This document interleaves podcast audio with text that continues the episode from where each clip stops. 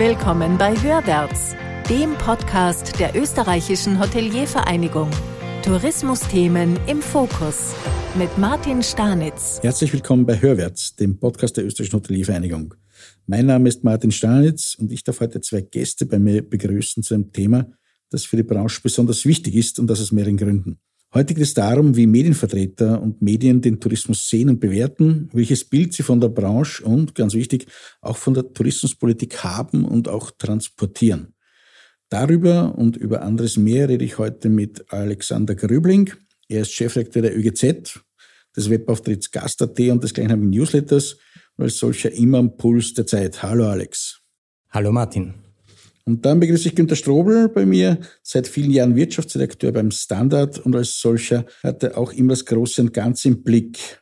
Beginnen wir gleich mit dir, Günther. Unsere Zuhörerinnen kennen die Branche aus der Innensicht bis ins Detail.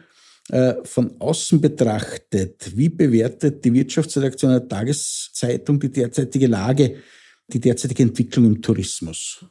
Einfach super, würde ich sagen. Also der Sommer steht vor der Tür. Die Buchungen sind sehr gut. Äh, wenn man Umfragen äh, zum Beispiel im Hauptmarkt äh, Deutschland trauen darf, dann steht einem perfekten Sommer sozusagen für den österreichischen Tourismus nichts im Weg. Der Tourismus in Österreich selbst kann sich selbst im Weg stehen. Das ist das Einzige, was man dazu sagen müsste. Interessante Sicht der Dinge. Wir sehen es von innen äh, nicht ganz so sonnig und rosig, sage ich mal, wie wir von vielen Kolleginnen und Kollegen hören. Äh, da geht es natürlich vor allem auch äh, um die Kostenentwicklung. Alex, laut äh, Tourismusbarometer von Deloitte und ÖV hat sich die Stimmung in der Branche zwar nach Corona ins Positive gedreht, gleichzeitig spüren aber 90 Prozent Befragten eben negative Auswirkungen durch die Teuerung.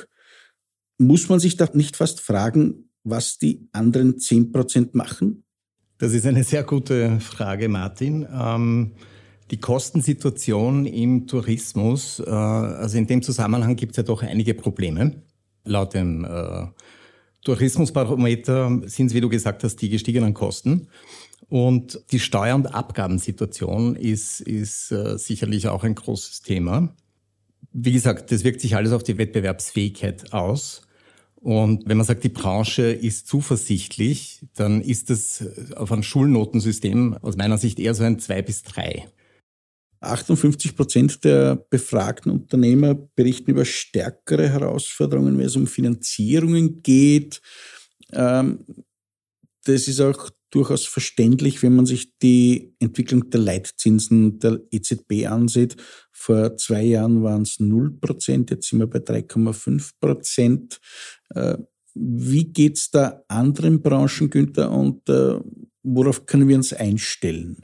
Also mit äh, gröberen Finanzierungsschwierigkeiten hat es eben nicht nur der Tourismus zu tun, sondern der betrifft auch äh, sämtliche Branchen, würde ich meinen, bis hin zu den Elektrizitätsunternehmen, die jetzt äh, auch beim Ausbau der erneuerbaren Energien zum Beispiel scharf kalkulieren müssen. Wollen wir uns das jetzt antun? Bei steigenden Zinsen rentiert sich das? Wie entwickeln sich die Preise? Also es ist das Thema ähnlich gelagert, wie, wie wir das im Tourismus vorfinden. Und apropos Kosten, auch die Kostenproblematik äh, trifft sämtliche Branchen bis hinein in den Lebensmittelhandel. Also wo man hinschaut, Autohandel gleichfalls, äh, die stöhnen auch darunter, dass es Kaufzurückhaltung gibt. Aber im Großen und Ganzen, angesichts dieser komplexen Situation, äh, mit der wir zu tun haben, würde ich meinen, der Tourismus hält sich erstaunlich gut. Und das war bei meinem Eingangsstatement auch äh, die Aussage, es wird ein guter Sommer. Man muss auch daran glauben. Da gebe ich dir recht, Günther. Es wird definitiv ein guter Sommer, obwohl es natürlich ein äh, Gefälle gibt zwischen Stadt und Land. Und wenn man sich den Tourismusbarometer ansieht und den Optimismus, der da versprüht wird, da liegt Wien äh, ganz vorne, gefolgt von äh, Vorarlberg und Tirol. Und äh, Schlusslicht bildet interessanterweise das Burgenland und die Steiermark. Wie man sich das erklären kann, weiß ich leider nicht.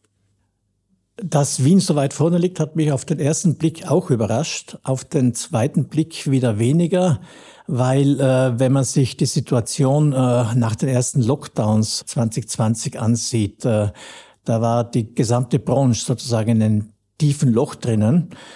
Wien als äh, Großstadt, als äh, Stadt, die hauptsächlich äh, Fernreisende anzieht, war dann noch sehr lange in diesem äh, schwarzen Loch gefangen, während äh, andere äh, Betriebe auf dem Land, Ferien, Tourismus etc. schon wieder auf Erholungskurs waren.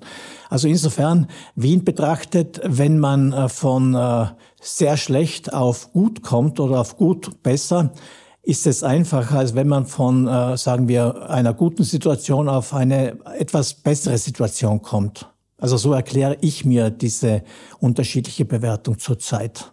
Und das äh, relativ äh, weit zurückliegende Burgenland und die Steiermark, wie erklärt sich das? Die Steiermark hat doch auch tolle äh, Zahlen geliefert. Die hat tolle Zahlen geliefert. Äh, die waren auch mit ihren Thermen, detto das Burgenland, äh, sehr gut aufgestellt, gerade in der Zeit, wo es äh, in anderen Bereichen rumort hat. Und äh, ich glaube, die sind eben auf einem guten Stand. Äh, und äh, was die Zukunftsaussichten betrifft, glauben Sie jetzt äh, eher weniger, dass es noch besser werden kann oder rasch noch viel besser werden kann? Da würde ich sogar noch einen Schritt weitergehen. Im Endeffekt hören wir natürlich auch, dass äh, Fernreisen wieder boomen, und zwar eben in beide Richtungen. Das eine, was du angesprochen hast, Günther, ist natürlich, dass äh, Gäste aus Fernost äh, wieder vor allem natürlich in die Städte kommen, vor allem auch nach Wien kommen, China, Japan. Was auch wiederkommt, sind die Großveranstaltungen, die eine längere Planungsphase haben, also Kongresse, die auch äh, die Auslastung und damit die Preisdurchsetzung forcieren. All das kommt in Wien erst etwas langsamer zurück als die Kurzurlaube oder eben auch die äh, geplanten Sommerurlaube im Inland. Um auch da anzuschließen, inhaltlich haben wir noch eine andere äh, Sondersituation, die nachwirkt in der Branche, äh, und zwar eben die Entschädigungen für die Schließungen in Corona-Zeiten und für die Ausfälle in den Hotels und eben aber auch in den Gastronomiebetrieben. Da haben ja viele Unternehmen ausstehende Forderungen in den Bilanzen noch stehen. Das ist jetzt nicht der überwiegende Teil, aber die Unternehmen, die es betrifft, die trifft es besonders hart. Das sind teilweise ziemlich große Betriebe mit großen äh, Flächen, die gemietet oder gepachtet wurden, mit vielen Mitarbeitern und hohen Fixkosten. Gleichzeitig entsteht in der Öffentlichkeit der Eindruck, da hätten sich äh, alle gerichtet. Eine Geschichte, die schon einen langen Bart hat und es ist immer noch keine Lösung in Sicht. Stärkt so eine Verwirrtaktik das Vertrauen in die Politik? Äh, nein, und ich möchte noch was äh, anmerken. Äh, es gibt aktuelle Zahlen, die sind von Ende Mai. Äh, demnach sind über 3100 Unternehmen in Österreich noch immer betroffen, nämlich vom Ausbleiben der GroFA-Hilfszahlungen. Und man rechnet auch damit, dass 15 Prozent aller Konkurse in Österreich heuer äh, infolge dieser verspäteten Hilfszahlungen verursacht werden. Also das sind schon ziemlich heftige Zahlen. Und diese existenzbetreuende Situation ist einfach absolut untragbar. Das ist total unverständlich auch für mich, äh, weil eines der Argumente, warum man die Finanzierungsabwicklung über die KOFAG äh, macht und nicht direkt vom Finanzministerium aussteuert, war ja, dass es sehr schnell gehen soll, dass die Hilfen rasch bei den Betroffenen ankommen sollen. Und das ist äh, in einem großen Teil der Fälle auch tatsächlich geschehen, aber bei, wie gesagt, mehr als 1000 anscheinend bis jetzt noch nicht. Und das ist haarsträubend. Es wurden da einige Fehler gemacht äh, in diesem Zusammenhang. Es wurden falsche Fristen angegeben. Es ist sehr unklar und unlogisch äh, die Behandlung von Pacht und Miete. Da werden die einen äh, Mitbewerber im Feld gegenüber anderen ganz krass benachteiligt, auch wenn Miete und Pacht vertraglich sozusagen als das eine bezeichnet wird, im Vertrag äh, tatsächlich steht aber dann wieder was anderes. Das heißt, über einen Vertrag steht Miete drüber, ist aber tatsächlich eine Pacht. Es gibt auch Mischformen. Und äh, je nachdem, was oben gerade drüber steht, äh, bekommst du das ersetzt oder eben auch nicht oder hast ein Recht darauf, dass die Zahlungen gesenkt werden oder nicht. Und das ist natürlich ein absolutes Chaos. Das mindestens ebenso große Problem, die verbundenen Unternehmen, wie die behandelt werden, das zieht sich ja dann auch über alle Bundesländer, über Hotellerie wie auch Gastronomie und andere betroffene Unternehmen. Das ist natürlich ein massives Chaos. Äh, wie wird es da weitergehen? Habt ihr da einen Einblick. Ja, was du sagst, Martin, das schürt natürlich Missgunst und Neid, äh, nicht nur außerhalb, äh, sondern auch innerhalb der Branche. Äh, wenn man daran denkt, dass Betriebe, die über mehrere Hotelstandorte verfügen und diese einzeln als Gesellschaft angemeldet haben, dann deutlich mehr an Hilfen bekommen haben gegenüber anderen, die eben das alles in einer Gesellschaft zusammengefasst haben, ist verständlich, dass in der Branche sozusagen die Fäuste hochgehen.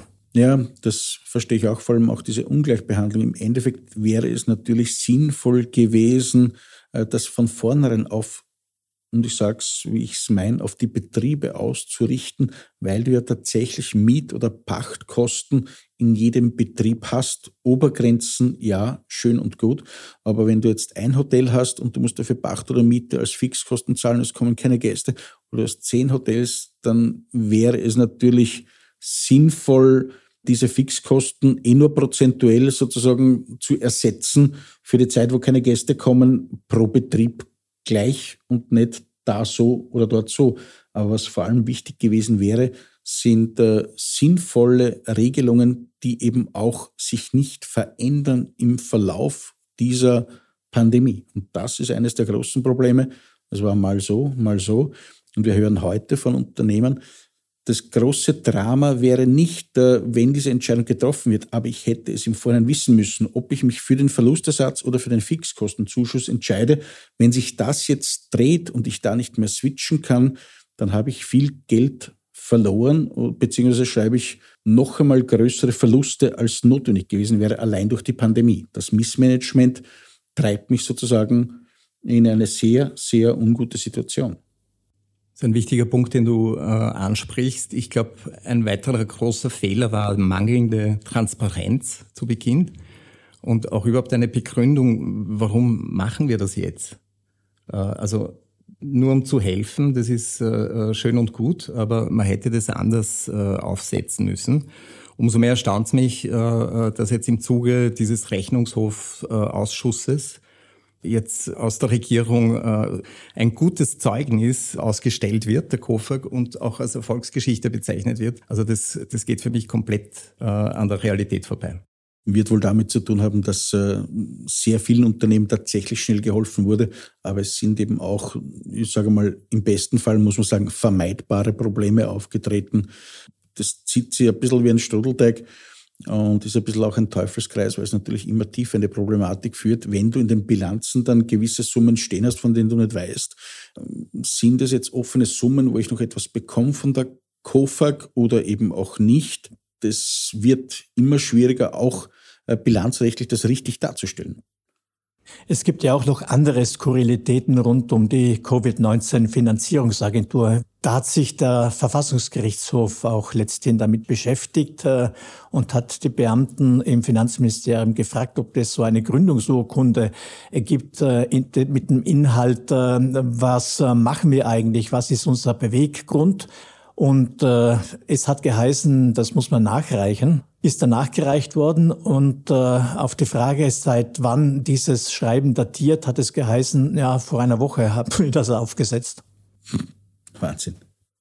Das ist nicht die einzige hausgemachte Problematik. Dazu kommt ja auch eine Arbeitsmarktpolitik, äh, die von vornherein nicht darauf ausgerichtet ist, große und, und absehbare Probleme zu lösen einen Zugang, der zuallererst das Land abschottet und wer rein will, muss einmal nachweisen, was er irgendwann vor Jahrzehnten gelernt hat, in einem anderen Bildungssystem, in einer fremden Sprache, die, wo es vielleicht Übersetzungsprobleme auch gibt und über Probleme, diese äh, Zeugnisse zu finden und was er in Zukunft verdienen wird.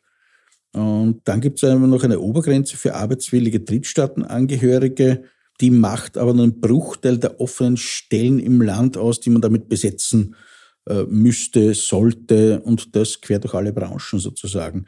Man lässt sich dann für jede Erhöhung von der Branche feiern, aber wäre es nicht sinnvoller, das System gleich komplett zu drehen? Sozusagen eine aktive Arbeitspolitik, die offene Stellen besetzen will, um die Branchen, und da geht es jetzt äh, von der Pflege über die Technik, über den Tourismus, auch im Gang zu halten, um das zu erwirtschaften, was wir brauchen für die Aufrechterhaltung auch des Sozialsystems, des Schulsystems etc. etc. Ja, da betrifft natürlich die Politik eine sehr große Schuld, äh, keine Frage. Äh, wenn man jahrelang trommelt, wir brauchen keine Zuwanderung, Ausländer im Land sind böse, nur gut, wenn sie als Gäste kommen und Geld hier lassen. Das setzt sich dann auch in den Köpfen der Bevölkerung durch. Und äh, man hat einfach Angst äh, vor dem nächsten Wahlgang, dass man dann die Rechnung von der Bevölkerung präsentiert bekommt, obwohl ich nicht glaube, dass äh, unsere Leute äh, so blöd sind. Äh, langsam sickert das auch, dass wir äh, ohne Zuzug äh, nicht das Auslange finden können, sei es Pflege, wie du angesprochen hast, Martin, sei es äh, der Tourismus, sei es viele andere Branchen auch, bis hin äh, zum IT-Bereich.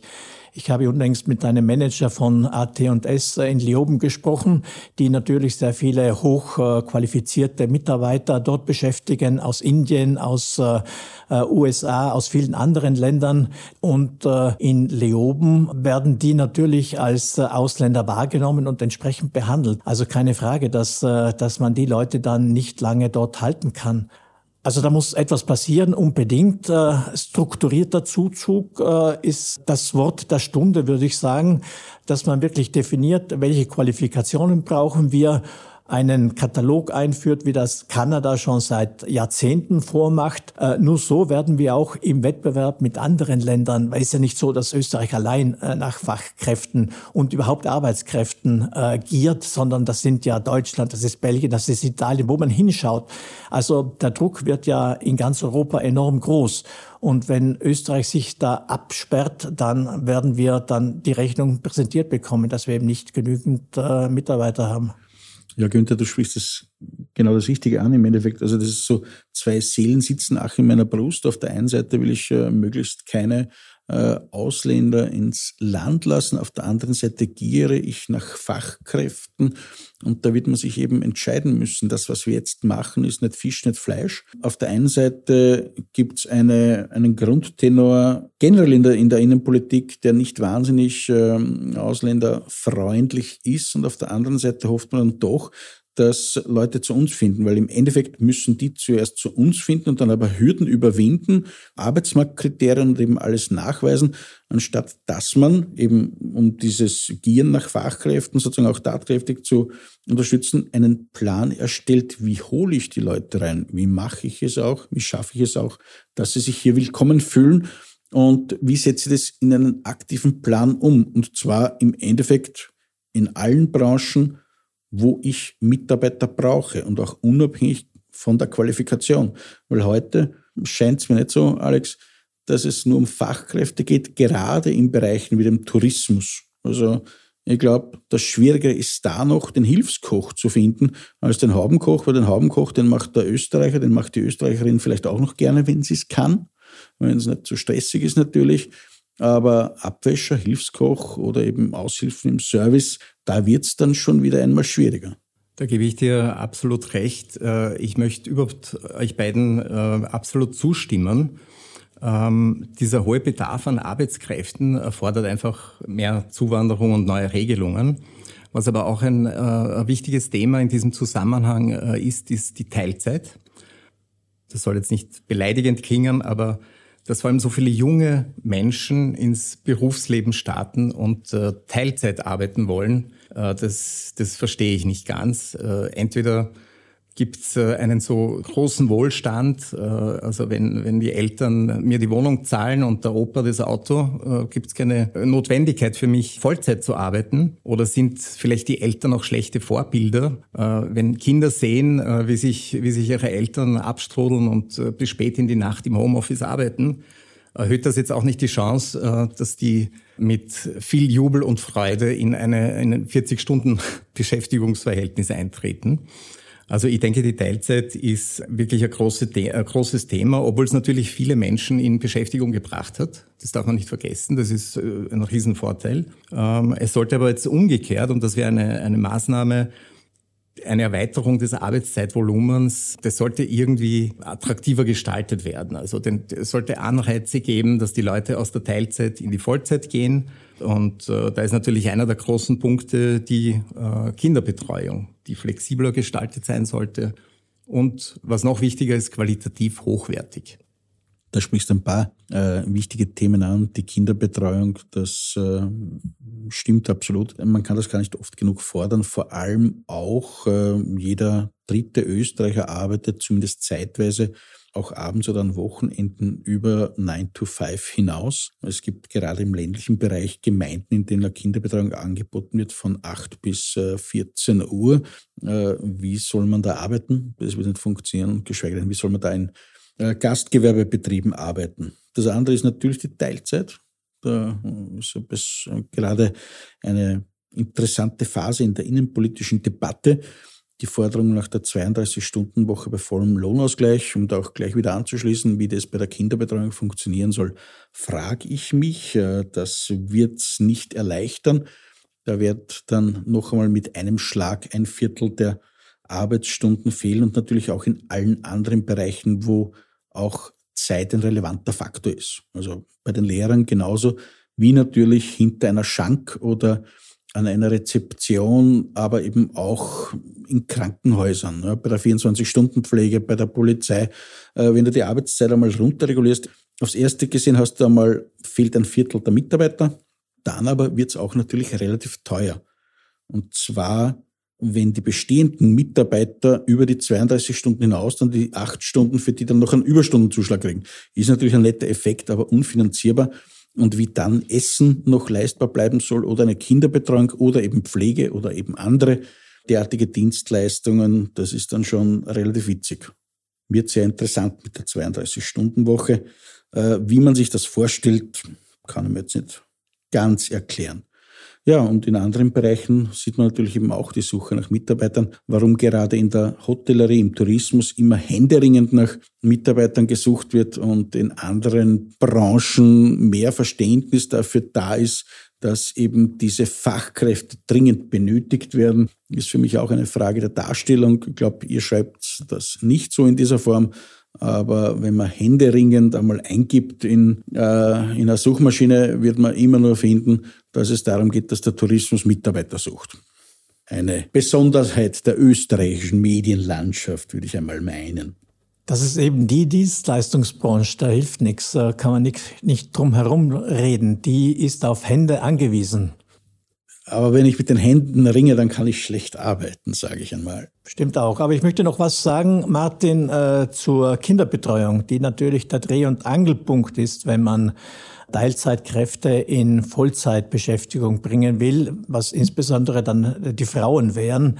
Man, das darf ja alles nicht wahr sein. Wir schreiben das Jahr 2023. Äh, seit äh, Jahr, Jahrzehnten, würde ich meinen, sprechen wir über Kinderbetreuung, dass man die ausweitet. Noch immer gibt's Kindergärten, zum Beispiel im äh, hochprofessionellen äh, Tourismusland Tirol, die äh, um 8 Uhr aufsperren, um 12 Uhr wieder zusperren. Also wie soll da eine Frau, eine Mutter äh, es schaffen, Vollzeit zu arbeiten. Also ist völlig äh, unverständlich, dass man es bis dato noch nicht geschafft hat, äh, da eine Lösung zu finden äh, von politischer Seite. Hotel, Hoteliers greifen mitunter zur Selbsthilfe, äh, die es sich äh, auch leisten können und organisieren eigene Kindergärten, äh, wo sie auch äh, also vornehmlich äh, Kinder der Gäste äh, betreuen und auch äh, den Zugang für äh, Mitarbeiter zulassen. Also das ist eine der Möglichkeiten. Aber wie gesagt, eine Selbsthilfe.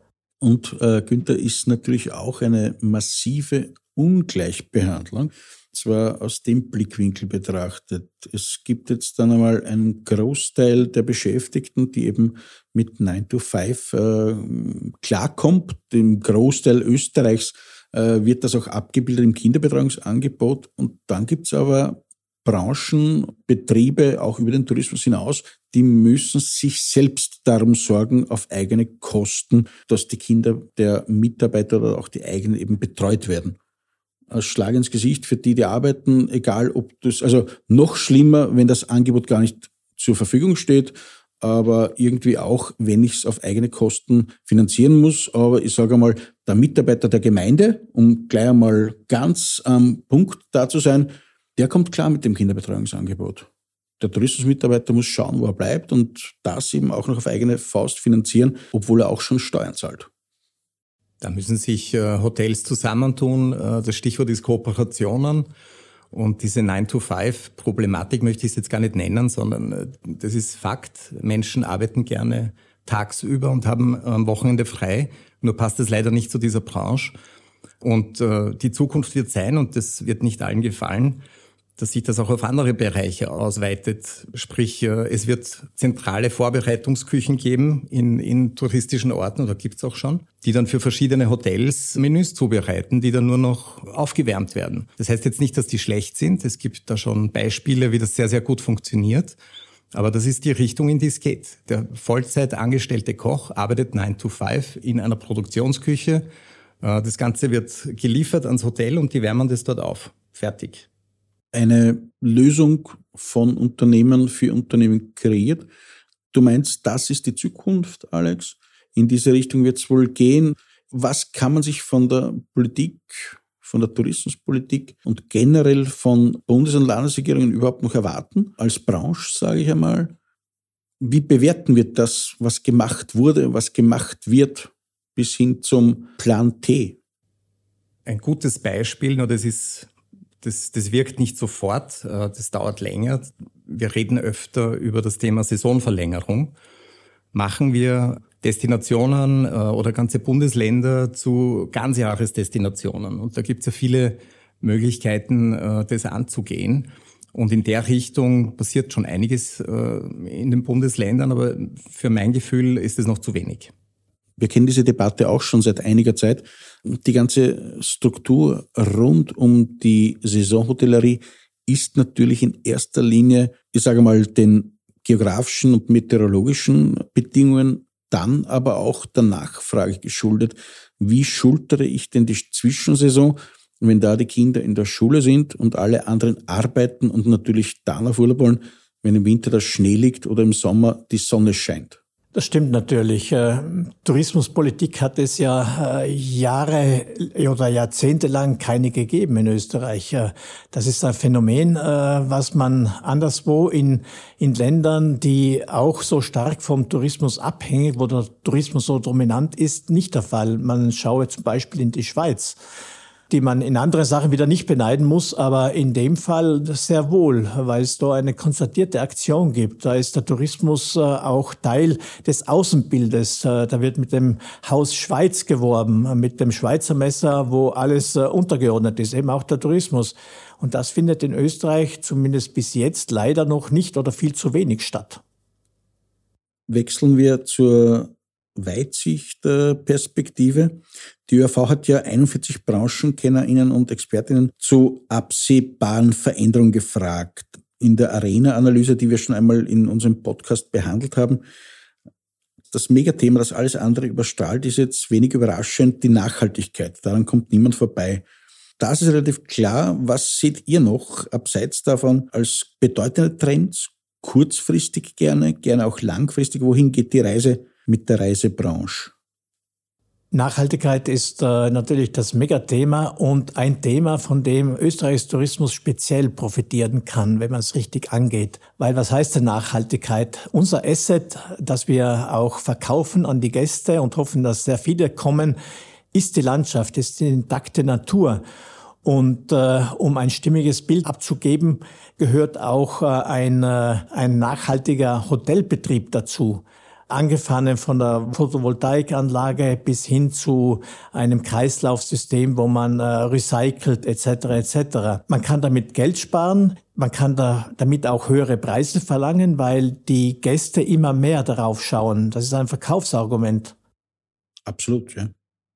Alex? Da gebe ich dir absolut recht. Und so gesehen, die äh, neue gewerbliche Tourismusförderung zielt auch darauf ab. Also Nachhaltigkeit äh, ist es um und auf, sowohl ökonomisch als auch äh, ökologisch.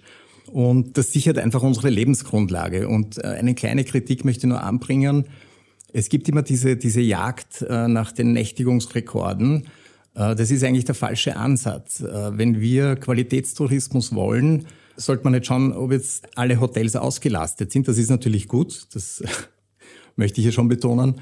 Äh, aber wichtiger ist doch, dass die Leute mehr Geld ausgeben. Und Stichwort Qualitätstourismus, da führt kein Weg an einer Nachhaltigkeitsstrategie vorbei. Das ist das Um und Auf. Ich sehe das auch aus einem anderen Blickwinkel ziemlich genauso wie du, Alex. Und zwar ist es doch wichtig, dass ich gute Umsätze mache, wenn ich als Hotel jetzt mehr in die Qualität investiere und die Betten am Stockwerk um 20 Prozent reduzieren kann für die größeren Zimmer und die bessere Ausstattung dann einen höheren Preis verlange, dann wird sich das vielleicht im Umsatz in die eine oder andere Richtung entwickeln. Der Gewinn könnte, wenn ich dann vielleicht auch äh, bei den Mitarbeiterkosten noch etwas bewegen kann, äh, etwas drehen. Das war jetzt auch eine sehr ökonomische Betrachtung der ökologischen Notwendigkeiten. Was wird es darüber hinaus brauchen, um die Betriebswirtschaften, ich sage mal, im Laufen zu halten und die Wettbewerbsfähigkeit zumindest zu halten, wenn nicht zu steigern auf, auf mittlere und längere Sicht, Günther? Authentizität, sage ich nur, äh, das ist immer wichtiger. Also die Gäste sind so reiseerfahren heutzutage, die kennen Destinationen Übersee in Kroatien, in Italien, Frankreich und in Österreich auch. Und wenn man diese Authentizität nicht schafft als Hotelbetrieb oder als Gastgeber, dann ist man verwechselbar und dann geht's äh, letztendlich nur mehr um den Preis. Und äh, auf so einen Preiswettbewerb äh, können und dürfen wir uns nicht einlassen. Und noch ein Wort zu dir, Alex, was du vorher gesagt hast äh, mit äh, Aufenthaltsdauer etc. Natürlich ist es wichtiger, dass äh, eine Person, sagen wir, zehn Tage bleibt, als dass äh, zehn Personen im selben Hotel sind, aber jeden Tag eine andere Person. Auch aus Nachhaltigkeitsgründen, weil das sind immer wieder An- und Abreisen, sind immer wieder Wechsel der Bettwäsche etc. Von dem Gesichtspunkt ist es natürlich äh, eminent wichtig, dass es uns gelingt in der Branche oder dass es der Branche vielmehr gelingt, die Aufenthaltsdauer zu verlängern mit entsprechenden Angeboten. Ein weiterer wichtiger Punkt für die Branche aus meiner Sicht ähm, ist die Digitalisierung und äh, vor allem die Prozessoptimierung. Das ist äh, ein ganz großer äh, Punkt, um ähm, einen kleinen Schwenk zu machen. Ihr kennt doch sicher alle das äh, Hofbräuhaus in München. Ist jetzt kein Hotelbetrieb, aber Martin, wir zwei kennen es sicher und du auch, Günther. Äh, die haben ihre Prozesse dort so optimiert, äh, dass sie wirklich alles ausgelagert haben. Die haben eine, eine KI, die ihnen ausrechnet, wie viele Gäste an diesem Tag kommen und die KI bestellt selbstständig Speisen, die vorbereitet sind und nur aufgewärmt werden. Also sprich, wenn jetzt Bayern München äh, spielt und das Wetter schön ist, äh, dann gleicht die KI auch ab, wie viele Flugzeuge kommen denn heute an. Und wenn äh, die aus einer bestimmten Destination kommen, dann weiß man, okay, heute wird viel Gulasch gegessen. Ja, und die KI bestellt es automatisch. Und äh, das, das ist so ein Beispiel, äh, das, das funktioniert auch äh, in Hotels, nicht in diesem großen Stil, weil das Hofbräuhaus äh, hat am Tag, glaube ich, 10.000 Gäste. Aber da sieht man, in welche Richtung das gehen könnte. Bisher äh, liegt die Diskussion eher so im Bereich ja, Chatbots. Damit könnte man äh, gut arbeiten, aber ich glaube, wir wissen noch lange nicht, äh, was da alles noch möglich ist. Ja. Und die haben sich einfach entwickelt, äh, weg von einem Belastungsszenario in ein Entlastungsszenario. Ja. Also da arbeitet kein Koch mehr. Die angelernten Hilfskräfte hat man aufgewertet. Die waren früher Tellerwäscher, jetzt werden man sie essen, weil sie nämlich auch das Geschirr komplett ausgelagert haben. Also es gibt eine zentrale Waschanlage, die außerhalb ist. Die holen das Geschirr ab äh, und bringen das saubere Geschirr zurück. Der Betrieb kann kalkulieren, okay, eine Gabel gewaschen und geliefert kostet sieben Cent. Das ist auch fürs Unternehmen gut und wirkt sich auch positiv äh, auf den Wert des Unternehmens aus. Ich habe alles transparent, ich kann alles durchplanen und falls ich einmal das Unternehmen verkaufen will, ich präsentiere euch die Zahlen. Ich kann alles ganz deutlich darstellen. Ja, inspirierend. Danke, Alex. Ähm, du bist ja überhaupt schon von Berufswegen auch sonst sehr interessiert und, und auf dem Laufenden, was es auf den Tälern gibt, beziehungsweise sonst natürlich eben auch in der Angebotspalette. Was kommt da kurzfristig auf uns zu? Was, was ist da im Kommen? Also es gibt momentan eine äh, Diskussion rund um den Guide Michelin. Das ist deshalb für die gesamte Branche wichtig, äh, weil das einfach ein Marketinginstrument ist. Und leider Gottes gibt es den Guide Michelin nicht in Österreich. Es gibt ihn nur für Wien und Salzburg. Und wenn man bedenkt, wir haben vorher gesagt, wir wollen Destinationen zu Ganzjahresdestinationen machen, dann wäre das ein kleines Tool, ein Werkzeug und eine relativ kostengünstige Möglichkeit, um in diese Richtung weiterzuarbeiten, weil damit locke ich den zahlenden, den betuchten Gast an Und der geht nicht jeden Tag äh, ins Drei-Sterne-Restaurant. Der besucht auch gerne einmal äh, das Wirtshaus am Land und besucht Hotels. Also im Guide sind ja auch Hotels gelistet. Einziges Problem, und deswegen gibt sie nicht, er muss aus öffentlicher Hand finanziert werden, weil er unabhängig ist. Das heißt, es kann jetzt keine Firma X kommen und sagen, ich zahle das, ich sponsere das, das ist nicht möglich. Das muss aus öffentlicher Hand kommen, sprich beispielsweise Österreich Werbung müsste sich da wichtig machen und denen den Auftrag erteilen. Die Summen darf man nicht nennen, da gibt's Verschwiegenheitsklauseln, aber sie sind bei Gott nicht so hoch, dass man sich jetzt an den Kopf greifen müsste deswegen. Vielen Dank, lieber Günther, lieber Alex, für den Talk, liebe ZuhörerInnen, fürs Zuhören. Alles Wissenswerte zu dieser Folge, zum Tourismusbarometer von ÖHV und Deloitte, zu Günther und Alex und zu dem, was sie schreiben, findet ihr wie immer in den Show Notes. In dem Sinn, hört wieder rein, abonniert uns, bis zum nächsten Mal. Wiedersehen, hat mich sehr gefreut. Vielen Dank für die Einladung.